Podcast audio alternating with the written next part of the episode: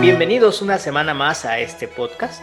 Hoy yo soy el chef Francisco y como siempre saludo a mi pinche paloma. ¿Cómo estás, paloma? Hola Paco, qué linda entrada como siempre. Y luego, y luego te jactas de decir que no eres un fascista, en fin, pero así todos te... A ver, estamos manejando aquí los conceptos que se tienen que manejar. Todo chef tiene su pinche. ¿Cómo, cómo estás? ¿Cómo te trata la vida y cómo te trata la noche? Pues no tan bien como yo quisiera, sin embargo, el, tema que hoy trataremos ha sido un gran y excelente refugio en esta pandemia. Creo que todos nos hemos enfocado más a ver qué es lo que estamos comiendo y cómo, y cómo nos lo estamos comiendo en todos los sentidos de la palabra. Entonces, eso fue lo que me inspiró para sugerir el, tema de esta noche. Eh, antes de comenzar, si te parece, y bueno, para comentarle a nuestro auditorio, estamos tratando de ahorrar para irnos a vivir a Andorra en cuanto ya seamos influencers. Eh, así que queremos recordarles nuestras redes sociales para que nos sigan y nos hagan sus comentarios. Eh, la cuenta del podcast es arroba oí-a los perros, la tuya. Arroba palomutes. Y en Instagram yo soy arroba paco a paco. Pues sí, para el día de hoy pensamos un capítulo delicioso, algo así como para chuparnos los dedos, pero hay que ver al final, cuando estemos terminando de grabar este programa, a ver si no nos queda un programa más bien como de comida chatarra, ¿no te parece? Mira, con que no nos quede con grasas trans, todo bien. a la gente que nos acompañe en este viaje por nuestras cocinas, donde prepararemos un caldo de pollo para el alma, desmenuzaremos los aspectos generales de nuestra forma de comer, y cocinaremos a fuego lento una charla en la que al menos esperamos les podamos acompañar mientras hacen sus actividades cotidianas. El programa de hoy es una paella, un tutti frutti, un revoltijo de ideas sobre nuestra idiosincrasia y nuestra comida. Para comenzar, en el primer tiempo tenemos esta sopita de letras que como cada semana llega a ustedes de nuestra podcaster Paloma y esta sección es patrocinada por El Capital de Karl Marx. Un, dos.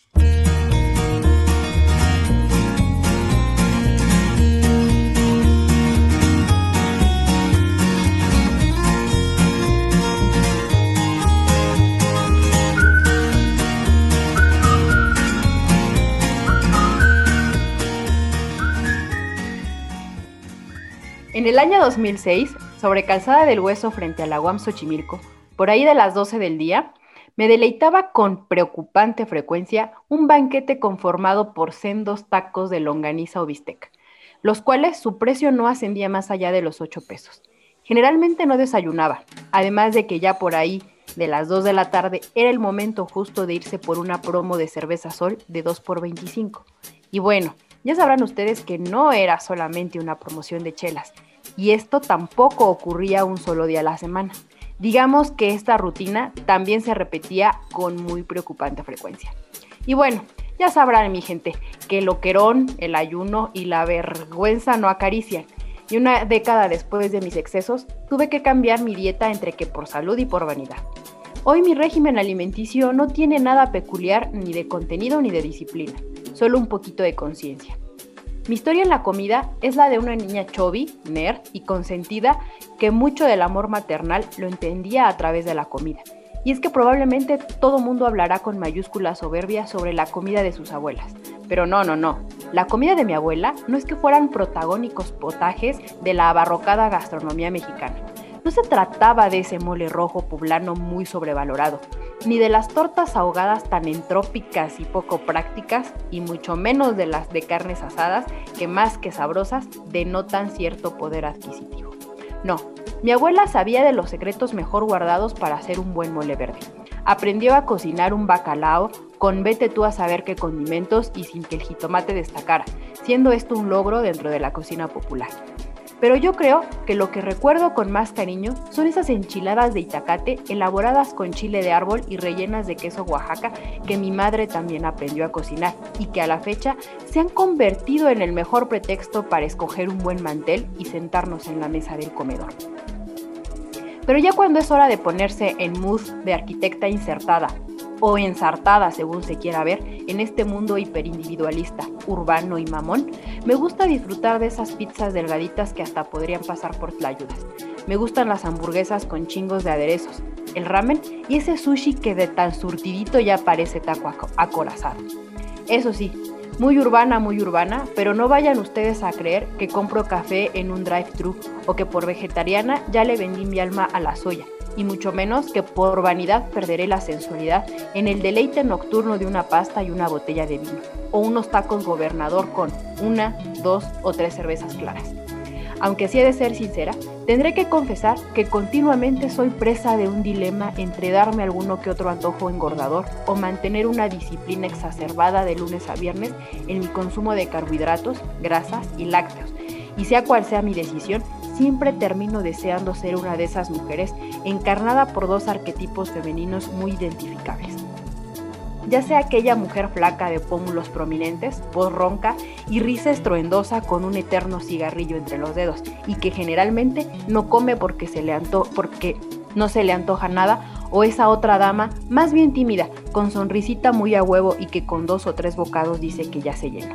Es decir, me gustaría no disfrutar tanto la comida y deshacerme del deber de controlarme. Y perdón público, sé que ya con estas últimas líneas mi editorial se ha convertido en programa matutino que podría ir desde la ruta del sabor hasta consejitos de imagen dados por Marta de baile. Pero no, no me he olvidado de tirarle hate a algo de este maldito mundo desigual, porque sería injusto dejar de mencionar el desperdicio de la tercera parte de la producción alimentaria envasada para consumo humano colocada en el mercado. Y pensar que todos los días los señores de la tele nos recuerdan la hambruna en la que viven diversas zonas del planeta. O incluso sin ir tan lejos, hasta espuman de la rabia que les da cuando tiran cifras catastróficas sobre el aumento de la pobreza en el último año en el país. Y todo por culpa del actual presidente. ¿Cuántos más, Andrés Manuel? ¿Cuántos más? Total, que hablar de algo tan elemental como es la comida implica también hablar de otros ingredientes sustanciales para la vida. Y es que hace días vi un documental casero sobre la huelga de la UNAM de hace casi 20 años y me dio mucha ternura ver el amor que desprendían unas escenas donde grupos de jóvenes huelguistas cocinaban para sus compañeros y compañeras de la lucha. Indiscutiblemente, la comida es un buen pretexto para resistir y acompañarnos. Y espero que ustedes estén de acuerdo conmigo, pero nunca sobra un huequito en una buena plática para conversar sobre nuestro pan de cada día, ya sea para darnos la de Marco Beteta y andar ahí recomendando caracoles en fondue o alguna que otra babosa, o para andar de farolito y hablar de nuestro México, sin desechar la posibilidad de enfrentarnos a nuestras emociones desde aquello que disfrutamos llevándonos a la boca.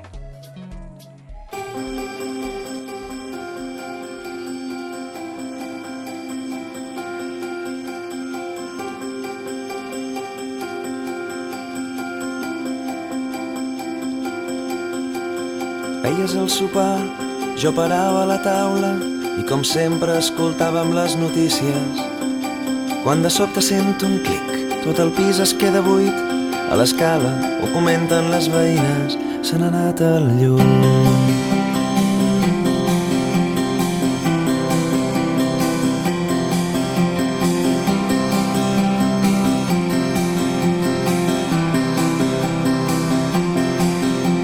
I veient que la verdura ha quedat a mig bullir, em proposes d'acabar-nos el formatge de París. I amb la llum de la llanterna ho deixem tot enllestit per l'escena impensada que ens espera. L'un davant de l'altre en una taula que ara sembla diferent. L'espelma t'il·lumina, tancant els ulls, provant el vi de sobte et reconec i no entenc on hem estat tot aquest temps i em preguntes si estic bé i encongit gozo confesarte Tengo un par de reclamaciones para empezar porque el mole rojo sobrevalorado, ¿qué te pasa? O sea, el mole rojo es la neta de la cocina mexicana. Es que yo sí tengo una bronquita con el mole. Um, pocos moles me han dado así, que me han dado ese orgasmo de sabor, porque es una comida, eh, eh, estoy, voy a decir una palabra que es así bien fanfarrona, ¿no? Esta cosa de lo entrópico. En el mole es entrópico el mensaje. Son tantos ingredientes que siento que hay poca coherencia entre sí. O sea, ya sé, estoy pareciendo muy estructurada, pero eh, en, el, en, el, mole rojo, esta cosa del chocolate con no sé qué cosa y así, me empalaga. No, eso tienes un paladar de, turista. Eh, o sea, el, el, mole rojo para mí es como la segunda, el segundo plato eh, de la cocina mexicana, solo superado por el chile en nogada. Y el chile en nogada, por ejemplo, sé que a algunos turistas les, parece que es como demasiado, o sea, como que esta cosa de lo dulce con lo picante, nomás no. Entonces, este, creo que te nos estás agringando. Pero espérate, antes de que sigamos con esta idea, nada más tengo que decir esto otro, porque les estás dando eh, herramientas a mis enemigos mortales número uno, que son mis hermanos, para que me estén molestando después de este programa, porque como me están jode y jode siempre que me parezco a Miguel Conde de la Ruta del Sabor.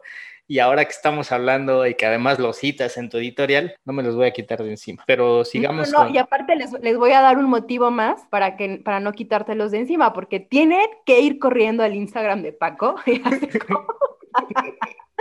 Hace como, en, en, septiembre, en el último septiembre de, bueno, en el único septiembre que fue en 2020. el año estuvo tan raro que quién sabe, a lo mejor hubo dos y no nos enteramos. Paco cocinó, se dio la tarea de cocinar unos chiles en hogada y todavía, así, se dio el lujo de subirlos a su Instagram. Pensó que era digno material de un, buen Instagramer. Señores y señoras, con, tres con tres granitos de granada. Tuve que mandarle un mensaje directo para decirle, oye, te, te hago una transferencia de cinco pesos para que te compres otra granada, hombre.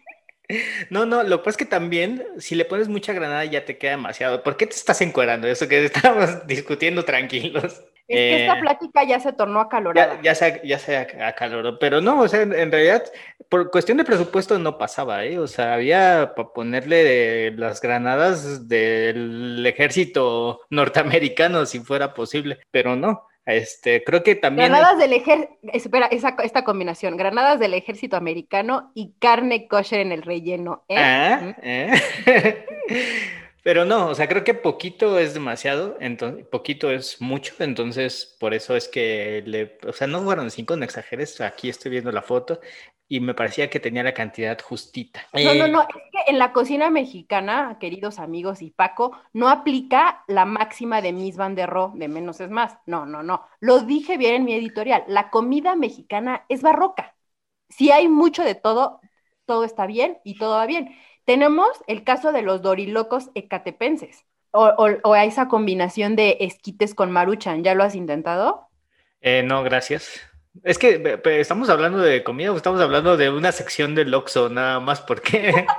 ¿Cuál, ¿Cuál, te parecería eh, que es la función que debería tener la comida? Digo, si, si te parece un buen punto para arrancar. A mí me parece que está bien, se vale esto que decías, como de tener de repente estos antojitos que te puedes dar el gusto de, de cumplirte, como la pizza, como la pasta, todas estas cosas que nos gustan mucho eh, pero la función primordial para mí de la comida sí es como obtener la energía suficiente y no tanto transferir como todas estas frustraciones emocionales que tenemos y, llenar a partir de la comida, a partir del azúcar, del dulce, de la grasa, estas carencias que ahora mismo seguramente todos estamos atravesando de, de afecto y de encontrarnos con los amigos. Bueno, en, en primer lugar, a mí este, la película de los sobrevivientes de los, de, los, Andes me enseñó que la principal función de la comida pues, es sobrevivir, ¿no? O sea, eso como, como, punto de partida. Y de los amigos también, de hecho. sí, comerte a los amigos. Y por otro lado, me es, mm, como lo dije también en mi editorial, es esencial acompañarnos a través de la comida. Siempre es un buen pretexto, ¿no? Yo digo, por mi dinámica en la vida, eh, generalmente como sola, pero y, tan estoy acostumbrada a comer sola que para mí es muy íntimo comer con alguien. No sé, eh, creo que estamos muy acostumbrados todos los que hemos sido godines compartir tu, hora de comida con alguien más, con tu compañero de trabajo, incluso alguien que ni estimas tanto, pues solamente estás ahí sentado con él y dices, vamos a comernos eso. Yo eh, celebro tanto la comida, o para mí es tan sagrada, que no puedo, no me gusta comer enfrente de alguien a quien no le con quien no tengo tanta confianza. O sea, los ruidos que hacemos de digo, no es que suene así. Habla por ti, ¿eh? sí, no es que no es que ande yo rumiando todo el tiempo, pero pero hacemos ruidillos, tenemos que, o nos manchamos de mayonesa, cualquier aderezo, la, la, boca, y entonces pues tenemos que limpiarnos. Toda esta serie de cosas que tenemos que hacer durante el ritual de la comida, me parece que solamente se pueden hacer con alguien a quien le tienes confianza, ¿no? No sé, Yo, por el contrario pienso que eh, comer sí es una eh, actividad que puedes realizar con cualquier persona, pero tener una buena comida sí está reservado a algunas pocas personas. Y con la buena comida no me refiero a la comida de mi mamá o a ir a un buen restaurante, sino a que haya, porque lo rico es esta cuestión que acompaña la comida, la conversación, la sobremesa que también es parte central de, este momento cuando uno tiene tiempo, ¿no? Esa parte sí es solamente para algunas eh, personas y yo sí tengo un par de amigas eh, y un par de personas con las que disfruto muchísimo compartir eh, un desayuno. Eh, un brunch, un brunch, Un almuerzo, se dice. este, porque claro, o sea, sí, la plática sí es como un momento, a mí me parece como que de, de, demasiada franqueza. No hay mejor momento para conversar con un amigo que justo a la hora del almuerzo, a las 11 de la mañana, con una mimosa. Eso es increíble. Ya, ya como señora en película de mm, Mauricio Garcés, ¿no? No, a mí me parece que es una gran idea, o sea, es un juguito de naranja con, vino, o sea, para mí es el plan perfecto de un domingo en la mañana. Es de las cosas que sí extraño ahora mismo. Pero fíjate, hablando de las cosas que extraño ahora mismo, el otro día estaba eh, haciendo turismo desde mi ventana, que es la única forma que se puede hacer turismo ahora. Y era, hacía un, un día bastante caluroso, hace como un par de semanas, creo. Y enfrente, en una de estas ventanas, de estas ventilaciones del metro, del metro Zapata, había un grupo de trabajadores de limpieza echándose un taco placero en el rayito del sol. Y eso fue lo que más envidié en ese momento, un taco placero con la tranquilidad de que nada de lo que está a tu alrededor es tan malo. Es que, es que justamente esa es la sensación de una, de, y, creo yo que la comida callejera tiene en especial ese, esa función.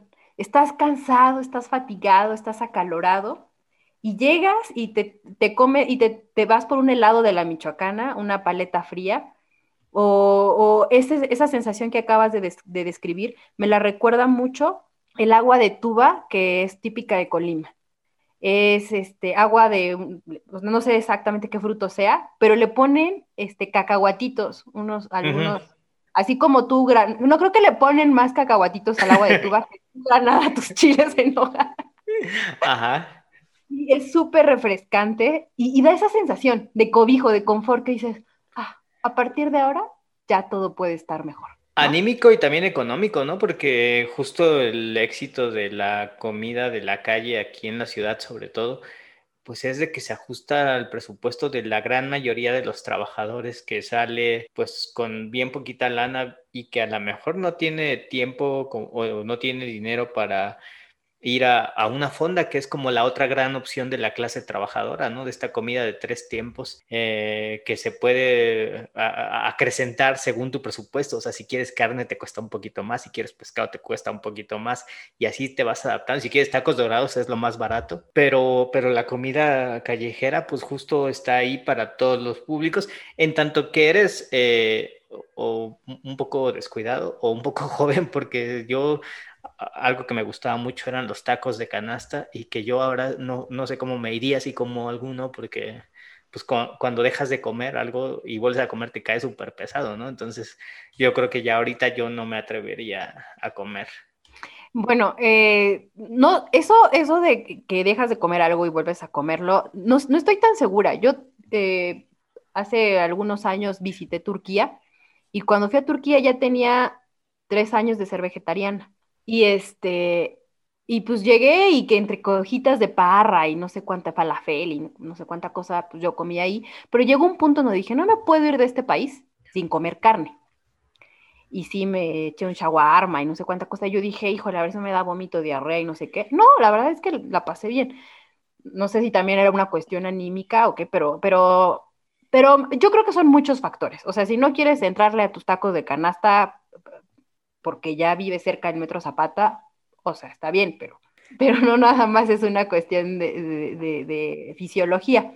Ahora, eh, decías, preguntabas hace rato sobre la función de la comida. Hay otra en especial que me gustaría mucho mencionarla. Hace, hace un par de días escuchaba una entrevista a no sé quién, ni no sé cómo. Y no sé dónde. No sé dónde. Pero. Es más, no sé si la estaba escuchando. Le, preguntaban a alguien que cuál era el secreto para mantener un matrimonio o una pareja estable. Y entonces esta persona, como entre risa y risa, respondió que sexo y restaurantes.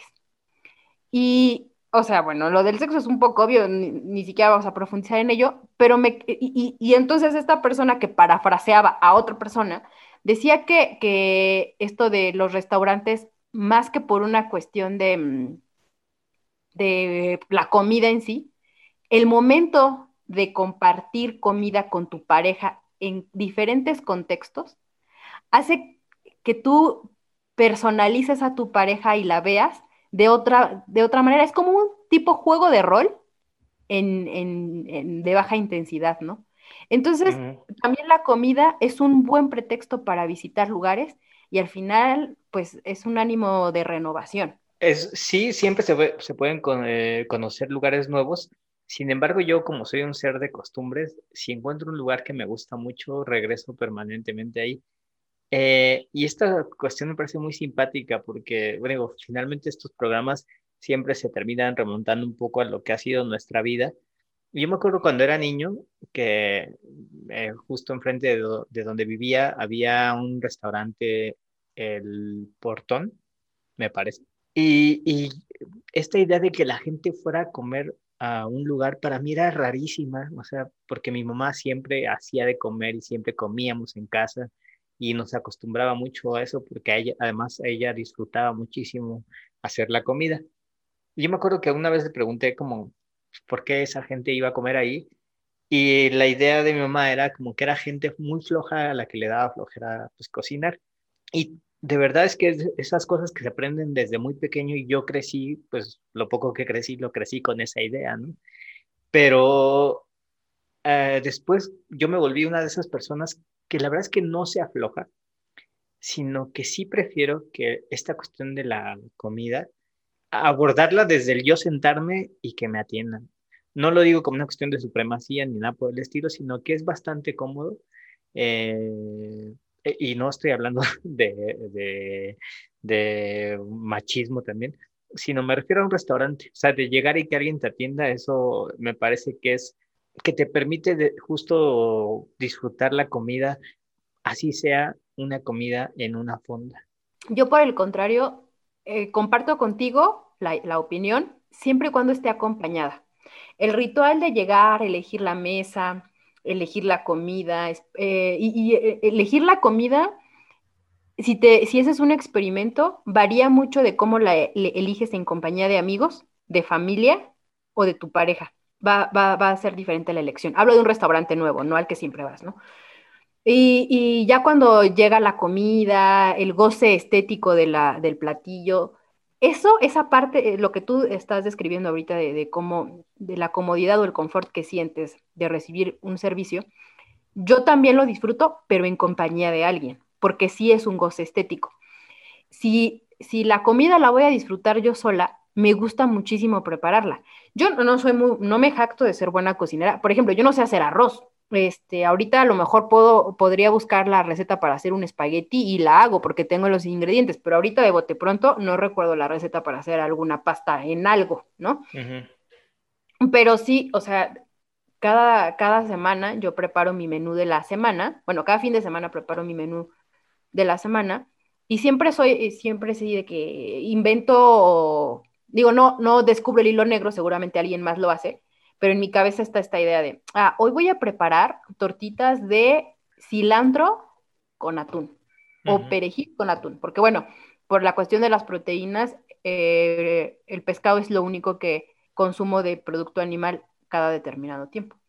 Entonces, este, me gusta mucho oler, oler las especias, me gusta, me gusta disfrutar de las combinaciones probables que existen en la cocina.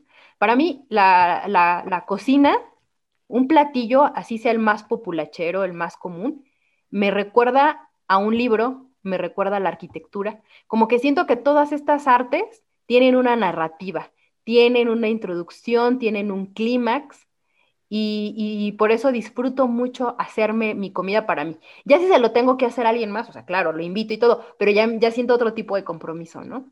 Claro, yo, yo estaba hablando de la vida común, de la vida normal, y ahora en cuarentena, un poco, eh, pues aquí en el encierro, eh, un poco por gusto y también por necesidad, un día de la nada, como esta, esta cuarentena a mí me fue un poco como un viaje hacia, hacia la infancia como que si, todo lo que pensaba me remitía hacia la infancia y tal. Entonces, algún día me acordé que las verdolagas me parecía una gran comida, un platillo súper rico.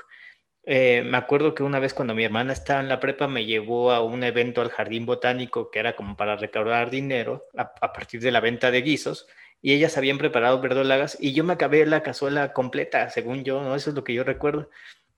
Entonces en esta cuarentena empecé a cocinar verdolagas, mi mamá me asesoró por Zoom y cada semana las hago, o sea, una vez por lo menos a la semana lo hago. Pero hubo una, una, vez, un día que justo recordando de cuánto me gustaba este platillo y recordando cosas que pasaron en la infancia y tal, mientras estaba cocinando yo estaba chille, chille porque me acordé de todo eso. Justo es otra de las cosas que tiene la comida, ¿no? Que te evoca siempre un momento, o sea, es, por eso es que siempre estamos eh, pensando en el picadillo que hacía mi mamá cuando vivía este, con ella o cosas de ese tipo, ¿no? O sea, eh, que siempre nos remontan como a una época que se fue y que no va a volver. Sí, y ahorita que estamos hablando un poco del, tema relacionado con las emociones, eh, ¿tú qué prefieres, lo dulce o lo salado? Eh, de, cosas que te emocionen, a lo mejor no un platillo en específico, sino como un grupo de platillos, que, ahorita es así lo que te vuelve loco. No, pues como cositas raras de tipo, por ejemplo, eh, falafel, que no, que sí me gustaba, siempre me ha gustado, pero no los comía tan seguido como ahora, ahora estoy comiendo mucho eso, ese sabor, eh, como el sabor mediterráneo, como el sabor a estas especias, eh, couscous, este tipo de cosas me gusta mucho. Ese es, el sabor que me gusta. Pero yo tengo un pedo con, con lo dulce. O sea, a mí el pan dulce sí... Eh, sí, sí me vuelve loco las galletitas, este, eh, además vivo al lado de una panadería, entonces siempre que están haciendo el pan llega el aroma, lo cual me hace saber que no tengo COVID, eh, porque sigo percibiendo el aroma y que, y que me sigue gustando muchísimo el pan. Entonces yo creo que en general los sabores dulces. ¿Tú eres, te gusta lo salado o te gusta lo dulce? me gusta, me gusta mucho lo salado. Los postres hasta hace poquito me, me, empezaron a entusiasmar. Yo de niña no disfrutaba los pasteles, no es que fuera una fiesta infantil y me, muriera porque me sirvieran pastel. Y traigo, traigo este tema a la, a la mesa porque hace algunos años escuché, ya sabes, estas hipótesis sí que son muy este, de la jerga de Marta de baile, que decían que las personas que tienen tendencia a los postres o que tienen predilección por los postres es porque tienen tendencia a la depresión.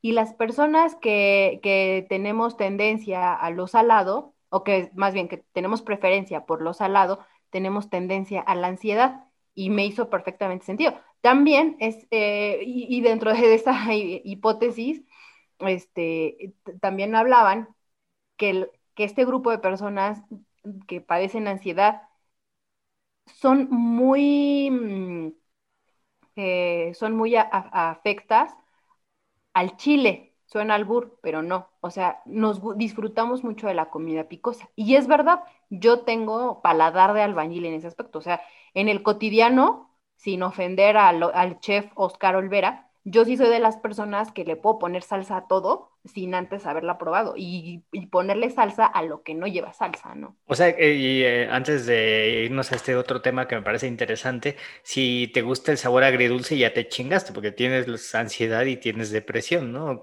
Exacto, sí, sí, sí. Mencionaste a un personaje que se hizo muy, ya era popular, muy famoso. Eh, ¿Has ido a comer a su restaurante? No, Paco, mi, nómina no me alcanza para, no llega tanto. Yo, tampoco. Tengo un par de amigos que sí han ido y lo describen como una experiencia que sí merece ser la pena, eh, merece la pena ser vivida, sobre todo para si estás celebrando algo con tu pareja. Creo que el menú costaba dos mil pesos más la botella de vino, una cosa así, pero que salieron bastante complacidos con lo que comieron. Pero se hizo muy famoso el año pasado por un artículo que escribió en el Reforma, me parece, eh, justo criticando como esta voluntad mayoritaria de ponerle limoncito a la comida. Yo sí le doy la razón a, a, Olvera desde el punto de vista gastronómico, eh, pero, pero no deja de ser una opinión clasista. Evidentemente, yo hace, hace unos minutos hablaba del goce estético de la comida. El goce estético de la comida existe en cualquier clase social. Eso es un hecho. Pero el goce estético no siempre va a ser el mismo. Y ese es el que sí está regido según tu contexto.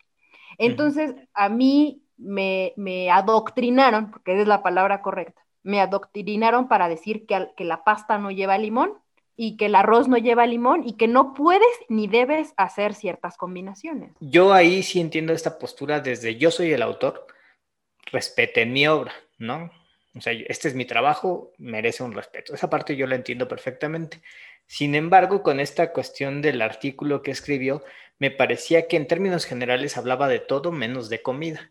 O sea, como que la comida, siendo su campo, en realidad era lo secundario, porque se refería más bien a una cuestión eh, por la temporalidad en la que ocurrió este hecho, que yo me parece que fue cuando empezaba a debatirse el uso del cubrebocas o no, me parecía que aprovechaba esa columna para golpear desde un cierto, desde una cierta élite eh, a, la decisión del gobierno de no promover el uso del cubrebocas, sobre todo para evitar el mal uso del mismo, ¿no? Es que eh, independientemente del momento histórico en el que él hace esta crítica, eh, siempre pareciera que puede aplicar esto que dice Enrique Olvera, pareciera que pudiera aplicar en cualquier momento de este sexenio, porque Andrés Manuel siempre hace gala de la voz del pueblo. Pero, pero incluso en ese aspecto también yo le doy, le concedo un poquito de, razón al chef, porque mm, la Vox Populi es un buen medidor. Sin embargo, yo creo que es la expresión del statu quo. Por ejemplo, cuando se empezó a debatir acerca del aborto, es un momento, o sea, hablo, debatir en México tendrá 20 años, ¿no? Entonces, es un momento de ruptura. Y en ese momento, ¿qué decía la Vox Populi? Pues decía, no, ¿por qué vamos a legalizar el aborto, no? Entonces, evidentemente, la voz del pueblo no tenía la razón. Yo quería preguntarte, ¿alguna vez tú padeciste algún desorden alimenticio? Eh, sí, eh, normalmente eh, entiendo que desde que era niño, eh, bueno, bebé, era nerviosito. Entonces, todos mis hermanos y yo, en algún momento de la vida hemos sido cenámbulos. O sea, es decir, como levantarnos a, cenar, casi, casi dormidos. Este, y ese, pues, el, el principal pero esto justo de estar picoteando entre comidas es un hábito que por más que intento quitarme, no, no, no puedo. Y, sobre todo cuando también el ansia, el nervio del trabajo, un poco ahora también el estrés por el encierro empieza a, ganarme, pues sí, de repente estar masticando algo eh, como que ayuda a contener ese, ese nerviosito. ¿Tú? Pues Yo me refería más como a cosas así de más gravedad o, más que le causara más morbo a nuestro público. Pero bueno, sí, también obviamente el tuyo entra como un desorden alimenticio de baja Pero como que si he comido humanos, no, nunca he practicado el canibalismo, o sea, todavía no. Y, pero yo, me, yo nunca he padecido, afortunadamente, ningún desorden alimenticio así grave del tipo anorexia o bulimia, pero muchas de, yo creo que la mayor parte de las mujeres que conozco sí lo han padecido. o sea, es, gravísimo. Nunca afortunadamente he conocido a alguien que lo lleve a, escalas mayores, pero desde el origen estas enfermedades son muy crueles.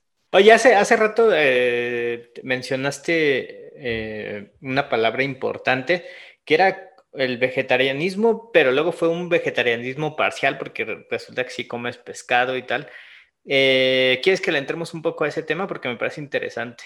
Sí, claro.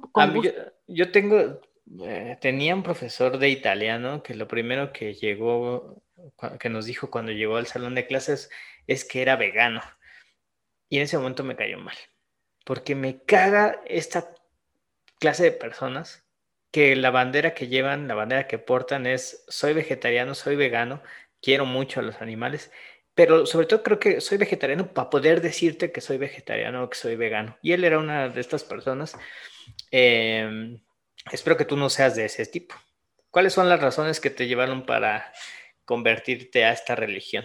Yo desde niña he sentido, era de esas típicas este, niñas con, con abuelas rurales que a la menor provocación, decían, ah, voy por un pollo para hacer un mole, ¿no? Y iban por el pollo y, el, y nada más oías crujir el cuello. Yo, o sea, para mí era una completa desgracia y, y sigo teniendo esa sensación o esa empatía hacia, hacia los animales. Yo creo que los animales, la flora y la fauna, son los dueños per se de este planeta. Y nos los estamos chingando. Me, parece, me parece injusto. Entonces, por eso es que opté por el, vegetarianismo. Ahora, eh, también entiendo mucho, o sea, yo no puedo llegar a un pueblito recóndito donde hay una fiesta, te ofrecen barbacoa y entonces tú cruzada de brazos dices, no me voy a comer la barbacoa, señor, porque soy vegetariana. O sea, ¿sabes, ¿sabes cómo me van a ver después del esfuerzo que implica hacer una barbacoa? Bueno. Fíjate que es, curioso porque a mí justo una de las razones que me llevaron por primera vez a dejar de comer carne fue varias de las cosas que yo hago es a partir del cine. Entonces, en un festival en Panamá vi un documental sobre eh, las aletas de tiburón que comercializan los chinos y fue para mí estremecedor. Te juro que yo regresé de ese viaje y no, o sea, me imaginaba eh, justo al animal que había en mi plato, me lo imaginaba vivo y realmente sentía náuseas, no podía comer, o sea, no, no es una cuestión de, no lo digo de broma, de verdad sí sentía unas náuseas muy cabronas. Entonces dejé de comer carne un rato y eh, ha habido tres momentos de mi vida en los que he dejado de hacerlo. Y la última que es ahorita pues, en la que estoy, fue creo que más bien por vanidad o por hacer un experimento con mi cuerpo en esta, en esta cuarentena. Vi un documental que está en Netflix, se llama Cambio Radical y habla de atletas de alto rendimiento que tienen eh, pues excelentes desempeños con dietas vegetarianas. Entonces fue así como que, ah, yo también puedo hacer eso porque eso me recordó otra, otra cuestión y es otra recomendación que quiero hacer. My Octopus Teacher, en español se llama Lo que el, pulpo, eh, lo que el pulpo me enseñó. Y es muy triste porque el pulpo, para quien no lo sepa, es un animal súper inteligente y súper bonito. El documental tiene cosas padres, tiene cosas que no me gustan, pero justo los pulpos te caen súper bien en esa película. Y es muy triste que la mayor cualidad que el pulpo tenga para nosotros es el hecho de ser rico. Viendo cómo es inteligente, porque para los que se animen a ver esta película lo podrán descubrir, es casi un insulto decir que el pulpo es muy rico cuando en realidad es mucho más otras cosas que, que el hecho de ser rico. Entonces queda ahí la recomendación. No. Siempre hay, Ah. un, huequi- hay un huequito para el postre. Siempre hay un huequito para el postre. Échatelo. Sí, mi, mi postre pues no va a ser tan dulce, damas y caballeros, porque no puedo dejar de hablar del desperdicio de comida en los, en los supermercados. Y es que también hay un dato eh, muy revelador en, en esto de, de la comercialización de, la- de los alimentos. ¿Tú sabías, Paco, que actualmente la central de abasto es el segundo sitio donde más se mueve dinero en todo el país? Es que uno, uno todo el tiempo, o sea, todo el tiempo estamos bombardeados por este tipo de noticias como las que decía, en que mm, ha- hablan del hambre mundial y de la escasez alimentaria. Y no hay escasez. Más bien hay una mala repartición y algo que se me hace absurdo y que es al final lo que lleva a flote al capitalismo, que es si eh, los supermercados, si Walmart regalara la comida que diario sobra, entonces habría una oferta de alimentos, lo que nos llevaría a un abaratamiento de los costos. Este asunto de la central de, abastos que comentas, eh, yo cada fin de semana cuando era niño iba a la central de abastos porque mis papás vendían comida y entonces había que ir a surtirse. Y de las cosas más estremecedoras que he visto fue pues justo esta, esta gente eh, hurgando en la basura para encontrar un jitomate que tuviera un eh, trozo que se pudiera comer todavía y se pudiera salvar o cualquier fruta. Y por otro lado, esto que comentas de los supermercados, pues sí, efectivamente ellos tienen la política de no regalar ni a sus propios empleados la comida que sobra, el pan que sobra, nada de eso se puede regalar, todo se tiene que desechar por una cuestión, según ellos, de higiene. Y eh, eso me hace pensar en otra cosa, en dos cosas más que si quieres podemos abordar así como de rápido. La fecha de caducidad, que pues como no sé si lo sabes, pero en realidad después de que un producto caduca, todavía te lo podrías comer. O sea, esta fecha que tiene de caducidad los productos en realidad es una cuestión de que preferentemente se tiene que vender antes de, ese, de esa fecha, pero que en realidad sigue siendo comestible. Entonces, mucha de la comida que se desperdicia y que se tira, porque la fecha ya está próxima, en realidad es comida que podría ser perfectamente útil para alguien que la necesitara. Y esta cuestión de los etiquetados, que yo sí creo que está cambiando la orientación de la manera en la que nos estamos alimentando, sobre todo atravesando un momento como en el que nos encontramos, sí creo que de repente ya tú puedes tener estas opciones de saber qué es lo que más te conviene. Y eh, esto me parece que ya salieron algunas cifras como de que este, esta búsqueda y este consumo de productos orgánicos se ha incrementado a partir de la llegada de los etiquetados a México. Sí, yo he escuchado muchas críticas en contra, como diciendo, ay, es que ahora resulta que todo lo que nos comemos es dañino. Y, y como si le echaran la culpa al gobierno, ¿no? Y entonces, ¿por qué no voltean a ver a las empresas que en realidad los productos que hace Bimbo, por decir una cosa, son de ínfima calidad y no le invierten lo suficiente para que sean alimentos nutritivos? Pues no sé si te has quedado con hambre o, o este, o vamos pidiendo la cuenta, Paloma. Pues yo creo que ya es momento de pedirle la cuenta a nuestro mesero. Eh, pues esto ha sido todo por hoy. Esperemos haberlos entretenido. Nosotros nos entretuvimos el día de hoy, me parece, otra vez. Y... Por cierto, te toca pagar, Paco. Ay, no, ¿qué pasó? Micha y Micha, habíamos dicho que Micha y Micha. Un placer que nos hayan acompañado. Nos escuchamos el próximo capítulo. Por cierto, se nos está pasando de aquí a tres días. Es el, esta oportunidad de mercantil para comercializar con el amor. Entonces, si esperemos haberles dado alguna idea de algún guiso que le preparen al amor de su vida o a sus amigos y no la pasen bien, no festejen el 14 de febrero. Ya saben, sexo o restaurantes. Felices fuegos, amigos. Hasta la próxima. ¡Pollito